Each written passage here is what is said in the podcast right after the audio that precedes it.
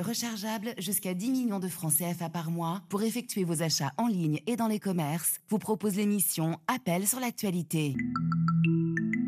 Banque Atlantique, grandir ensemble. Se rencontrer, se parler. Appel sur l'actualité est à Niamey. Juan Gomez. Bonjour à tous.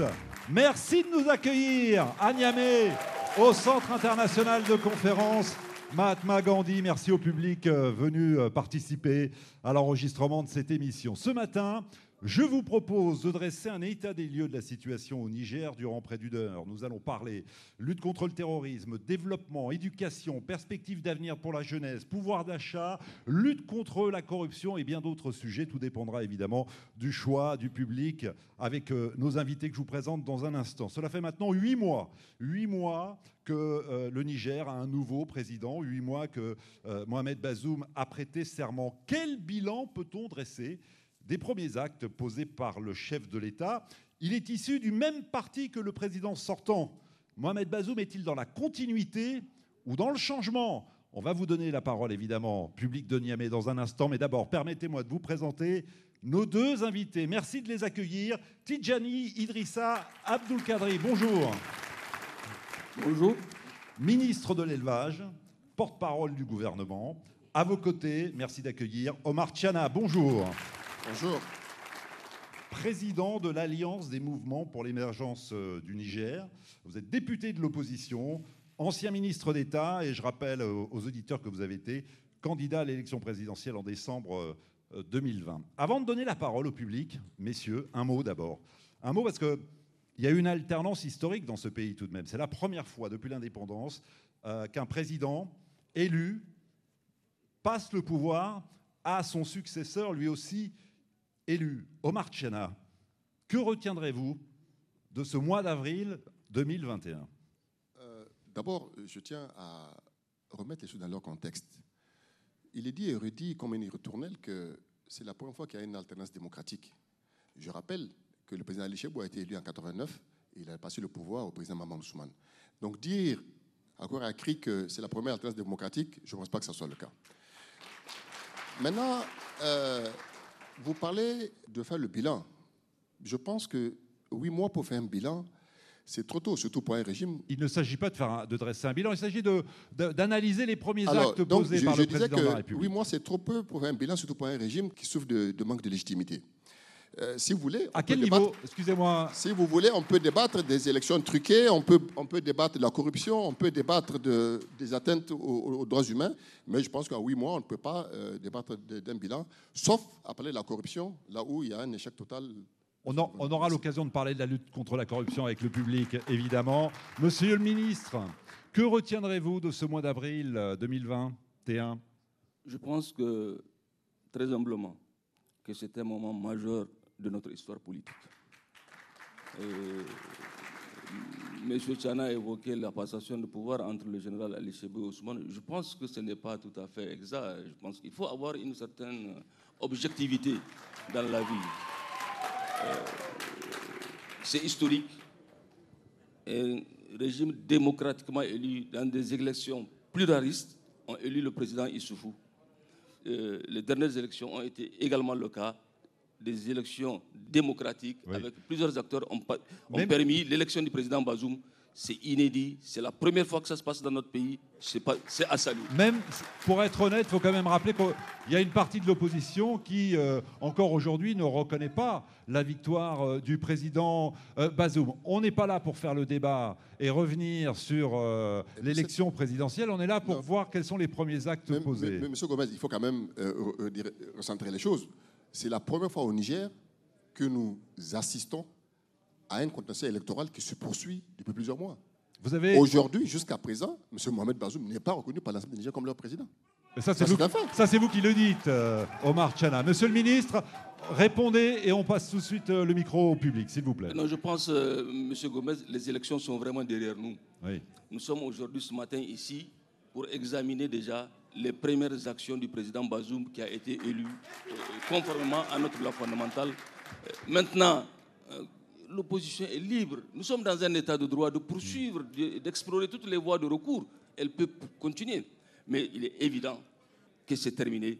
Je pense que l'opposition doit se réorganiser pour les prochaines séances. Allez, on donne le micro RFI au public avec un premier auditeur. Bonjour Maman. Oui, bonjour monsieur. Bienvenue. Bonjour monsieur. Et merci de nous accueillir Merci, à merci, Niamey. merci beaucoup, surtout à RFI, de nous avoir donné la parole. euh, Alors, vous souhaitez, vous, réagir euh, sur l'insécurité, et vous êtes nombreux d'ailleurs à Oui, souhaiter prendre oui. la parole sur cette thématique, et notamment, vous souhaitez interpeller nos invités sur la stratégie de l'armée nigérienne. Oui. Donc, euh, avant de commencer, je tiens d'abord euh, à encourager nos forces de défense et de sécurité qui mènent vraiment un travail impeccable sur le terrain. Et aussi euh, les encourager par rapport à la dernière opération qui a eu lieu, l'opération Tanali 2, qui montre une fois de plus que nous devons euh, faire confiance à nos armées. Et aussi, euh, j'aimerais beaucoup euh, aborder la stratégie militaire mise en place. La dernière fois, au cours du forum de Dakar sur la sécurité, nous avons entendu le président de la République, M. Bazoum, Oui, la semaine dernière. parler du fait qu'il, concernant certaines armes, qu'il y a une proportion beaucoup plus importante chez les terroristes que chez nos forces militaires. Notamment, il avait parlé des RPG Oui. et des mitrailleuses. Donc comment cela se fait-il quand nous savons pertinemment que les terroristes s'approvisionnent principalement dans nos casernes et, et sur le marché noir? Comment se fait-il qu'il n'y a pas un rapport de force conséquent? Oui, on Donc- laisse répondre justement, Monsieur le Ministre, euh, puisque vous- la question était pertinente, Maman. Monsieur le Ministre, les groupes terroristes seraient-ils mieux équipés, mieux armés que les forces armées nigériennes? Non, je pense qu'il faut bien écouter le président Bazoum euh, à Dakar. Il a bien expliqué que de plus en plus, l'ennemi est en train de s'armer et que l'ennemi a des facilités d'accès aux armes, notamment en provenance de la Libye. C'est Oui, cela qu'il a dit. Mais Monsieur le Ministre, les forces pas- armées du Niger sont-elles suffisamment bien équipées? Notre armée a besoin de s'adapter au nouveau contexte. Et c'est l'effort que le président est en train de faire, c'est l'engagement qu'il a pris d'améliorer les équipements de nos forces de défense et de sécurité pour qu'elles soient mieux opérationnelles. Ceci est en train de se faire, euh, notamment sur la dimension aérienne, hein, Avec les- sur notamment les drones. les- les- les- les drones, en termes de communication, en termes de tout l'arsenal qui est nécessaire Hmm. pour les rendre beaucoup plus performantes. Ceci dit, il n'a jamais été dit hein, que nous nous sentons que nos forces de défense sont en position de faiblesse vis-à-vis de ces euh, terroristes et nous sommes en train de nous organiser du point de vue stratégique, effectivement, pour y faire valablement face. Omar Chen, Euh, je, je pense que c'est plutôt au ministre de bien relire l'interview de M. Bazoum. Moi, je l'ai lu. Euh, il a bel et bien dit que les terroristes aujourd'hui ont des équipements très sophistiqués. certaines armes sont supérieures à celles détenues par les forces régulières. Exactement, Certaines exactement. C'est bien, c'est bien. Ce, ce- ce sont ses propos. Mais il y a eu près de 1000 milliards qui ont été investis dans l'équipement militaire. Le problème, c'est quoi? C'est qu'on a donné des marchés à des personnes qui n'ont pas fourni le matériel quand ce n'est pas des matériels défaillants. Voilà, et ça, c'est le fait de la corruption. C'est ça le problème. Si on avait acheté, comme ça se faisait par le passé, aux États, on n'aurait pas eu ce problème. Mais on a demandé à des gens de vendre des équipements matériels, des vendeurs de cacahuètes, des vendeurs de. de- de- de- Bon, On leur a donné des marchés. Comment, peut-il, comment peuvent-ils fournir les équipements adéquats? Donc Non. vous dites, vous dites qu'il y a eu des détournements dans le Des budget. détournements, c'est ça qui a permis de ne pas équiper comme il le faut nos armées. C'est S'il vous ça le plaît, problème. Monsieur le ministre répond et on redonne le micro au, au public, s'il Non, vous je voudrais vraiment, euh, vous savez, c'est le sujet favori hein, de- depuis un certain temps. Je voudrais rappeler que cette question du dossier du ministère de la Défense, c'est un dossier et qui a été instruit à la demande de l'ancien président de la République. Pour faire un peu le point Hmm. sur le niveau de nos équipements et sur le niveau effectivement d'acquisition euh, de la commande tel qu'il est fait. Mais il y a eu un audit Il y a eu au un sein audit. du ministère Si- de la Défense. J'arrive, il y a eu un audit aujourd'hui. Ce dossier, il est en train d'être examiné. Ce dossier est dans les mains de la justice. Euh, S'il vous plaît. Je il voudrais faut- qu'on il faut- je voudrais il qu'on faut- avance dans le débat, s'il vous plaît. Le, le dossier est bel et bien dans les mains de la justice, donc Oui. pour situer les responsabilités. Océanie, bonjour. Bonjour Juan. Océanie, vous souhaitez nous interpeller, vous, sur les comités d'autodéfense. Oui Juan, euh, la conséquence de ce que mes, prédécesseurs ont dit, c'est que depuis 5-6 ans, que d'écoles fermées, que de greniers à céréales brûlés, que de sommes d'argent emportées, et que de personnes déplacées, que de personnes tuées. Juan, la conséquence des, actes terroristes qui ont amené donc, euh, certaines communautés le long des frontières euh, entre le Niger, le Mali, le Burkina et le Nigeria, de s'organiser en, en groupe d'autodéfense rwanda. C'est-à-dire que la population n'a pas d'autre choix que de s'organiser pour se défendre. C'est dans un, dans un euh, euh, réflexe de survie, car il incombe exclusivement aux forces de défense et de sécurité nigériennes d'assurer la sécurité des personnes et des biens sur le territoire nigérien. Voilà. C'est d'ailleurs ce qu'a ce dit, récemment le président Bazoum. Euh, celui qui doit assurer votre défense, en s'adressant là aux populations, euh, c'est l'État. Affirmatif. Et aujourd'hui, vous avez l'impression que l'État défend les Nigériens Oui, j'ai dit bien. sur l'ensemble du territoire? L'État, malheureusement, non. Toujours est-il que l'État tente de soutenir ces groupes eh, armés qui, au demeurant, leur existence n'a de forme légale aucunement. Effectivement, c'est illégal. Ma crainte, ce n'est pas aujourd'hui. Plaise à Dieu, nous allons contenir cette crise-là. Parce que je reste confiant, ils ne sont pas plus armés que nos FDS. Les forces de sécurité. Oui, quoi qu'on dise. Mm. Mais seulement, on ne laisse pas les forces faire leur travail. Eh bien, ma crainte, Rouen, au lendemain de la, de la fin de, de- de ces conflits eh, avec ces bandits armés, qui du reste ne sont pas non plus des djihadistes, je crains la gestion de ces armes qui circulent en quantité énorme sur le territoire national. Le C'est ça ministre, ma crainte. le ministre Tidjani vous répond. Sur les comités d'autodéfense, effectivement, c'est illégal et pourtant ils existent bien. D'abord, je voudrais dire qu'il n'y a pas euh, de milices armées, comme on est en train souvent de le dire. Là, vous jouez sur, la- vous jouez sur les mots, monsieur le ministre. J'arrive, euh, monsieur Gomez. J'arrive, monsieur Gomez. Je voudrais rappeler que l'armée est bel et bien présente sur l'ensemble de notre territoire. Nous avons des postes euh, fixes, comme il y a des patrouilles qui sont en train d'être organisées sur l'ensemble euh, euh, du territoire. Aujourd'hui, nous avons en cours pas moins, un peu moins d'une vingtaine d'opérations. Il est aussi réel que malgré ces- cette présence des forces de défense et de sécurité, nous continuons à enregistrer des attaques presque quotidiennement. C'est 600 une réalité. Monsieur le ministre, Les- 600 civils tués depuis le début de l'année. Voilà. Donc, comme on l'a dit, c'est une guerre complexe, difficile, euh, particulière, à laquelle nous sommes en train de nous adapter et de nous organiser et de changer totalement de stratégie pour vaincre l'ennemi. Ceci étant, c'est vrai que certaines communautés ont eu ce réflexe, effectivement, de s'organiser pour Pour se défendre. Pour se euh, euh, défendre. euh, pour se défendre. Mais c'est clair aussi que le président, comme l'a dit, il l'a dit à Bali Bangou, la responsabilité, celui qui est chargé d'assurer la sécurité des biens et des personnes et d'assurer l'intégrité, c'est bien les forces de défense et de sécurité, et elles sont dans cette mission. Maintenant, c'est effectivement de continuer à travailler avec les populations pour que les renseignements circulent convenablement, mais il ne s'agit pas de léguer à la population véritablement de se, de se défendre. Omar Tchana, ces comités d'autodéfense, ils vous semblent légitimes? Je ne sais, pas- je sais pas si c'est mon, mon ami le ministre Abdou Kadri, si c'est la langue de bois ou bien c'est la méthode Coué. Mais comment, mais comment est-ce qu'il peut dire que l'État, que nos FDS sont présents partout? Non, je suis désolé de le dire et de le, et de le regretter. Nos FDS ne sont plus là, ni à Chinagoder, ni à Inates. Même à Difa, quand vous allez le soir venu, ils se replient dans la ville.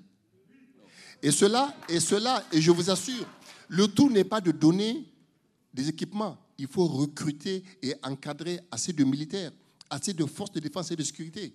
Maintenant, je reviens aux milices.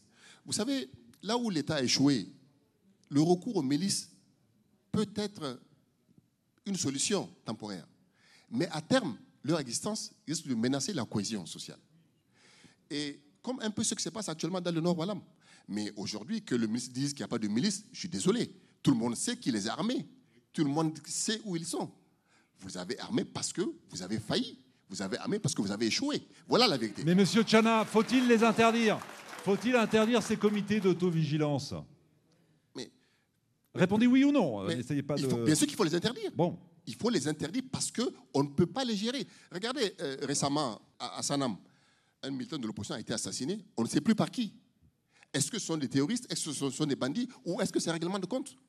Voilà le problème. Le problème des milices, ils peuvent servir pendant un moment donné, mais c'est la gestion après. on donne la parole au, au public, s'il vous plaît. Nana Fatima souhaite s'exprimer. Bonjour. Bonjour, Monsieur Gomez. Vous souhaitez réagir à ce sentiment anti-Barkhane qui prend de l'ampleur ici au Niger, mais aussi dans les pays de la sous-région. On l'a encore vu récemment au Burkina Faso euh, euh, et au Mali. Le ministre vous écoute et Omar Tchana également. Bonjour, euh, mes, frères, euh, mes frères et sœurs.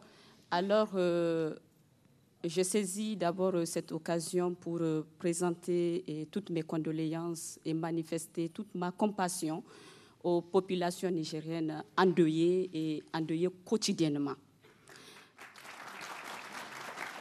Alors, je souhaiterais ici relever l'ambiguïté du soutien de la France au Sahel. Nous sommes dans une guerre, nous sommes avec des alliés. Alors, l'ambiguïté, elle est là. Je voudrais comprendre comment est-ce qu'on peut justifier la disproportion dans les rangs des pertes en vies humaines, dans les rangs des militaires eh, sahéliens et dans les rangs des militaires français. Une cinquantaine de militaires français ont été Une tués cinquantaine depuis de militaires le début de français, l'opération vous Barkhane. venez d'évoquer plus de 600 000 morts. Non, non, 600 morts, madame, Six- depuis le début eh, de l'année. 600 morts. Oui. Alors, euh, quand l'armée, la- notre armée va en guerre, où se trouve Barkhane? Barkhane ne part pas au front? Et pourquoi on n'enregistre que des hécatombes dans le rang de l'armée euh, sahélienne, dans les populations civiles euh, euh, nationales et, et- et sahéliennes? Hmm. Où se trouve Barkhane? Je vous donne l'exemple d'Inates et de Chinagoder. Officiellement, il y a eu 71 morts à Inates et 89 à Chinogoder. Monsieur Juan Gomez, où était Barkhane à cette époque-là? On- on- vous laissez, vous m'interpellez, mais en même temps, euh, vous interpellez surtout le, le ministre et euh, l'opposant euh, Omar Tchana. Monsieur le ministre vous répond. Je pense que madame vraiment n'a pas l'information. Nous allons améliorer notre communication euh, pour que les- la population ait la vraie information.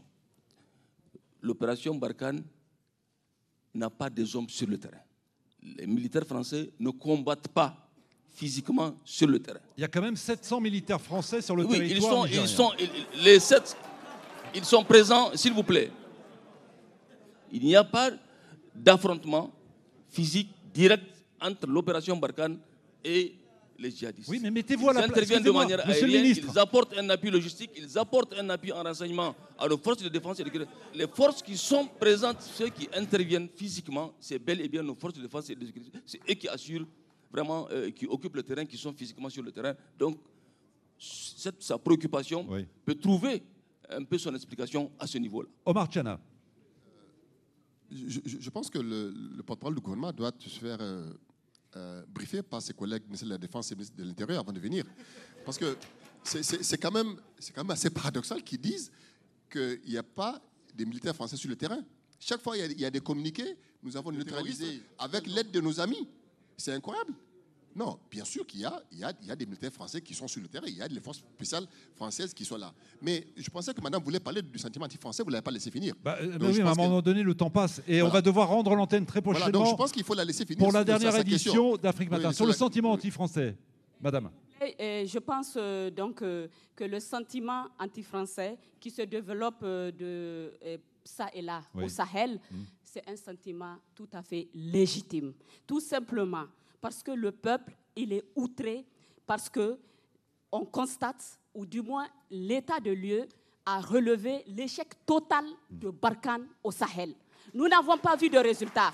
Il n'y a pas de résultat. Il n'y a que des morts dans le rang des populations paisibles. Il n'y a que des morts dans le rang des populations civiles. Nana Fatima, je suis obligé de vous interrompre. On rend l'antenne à Paris pour la dernière édition d'Afrique Matin et on revient dans 10 minutes avec vous, Nana Fatima, le public, les auditeurs et nos invités. Restez avec nous, à tout de suite.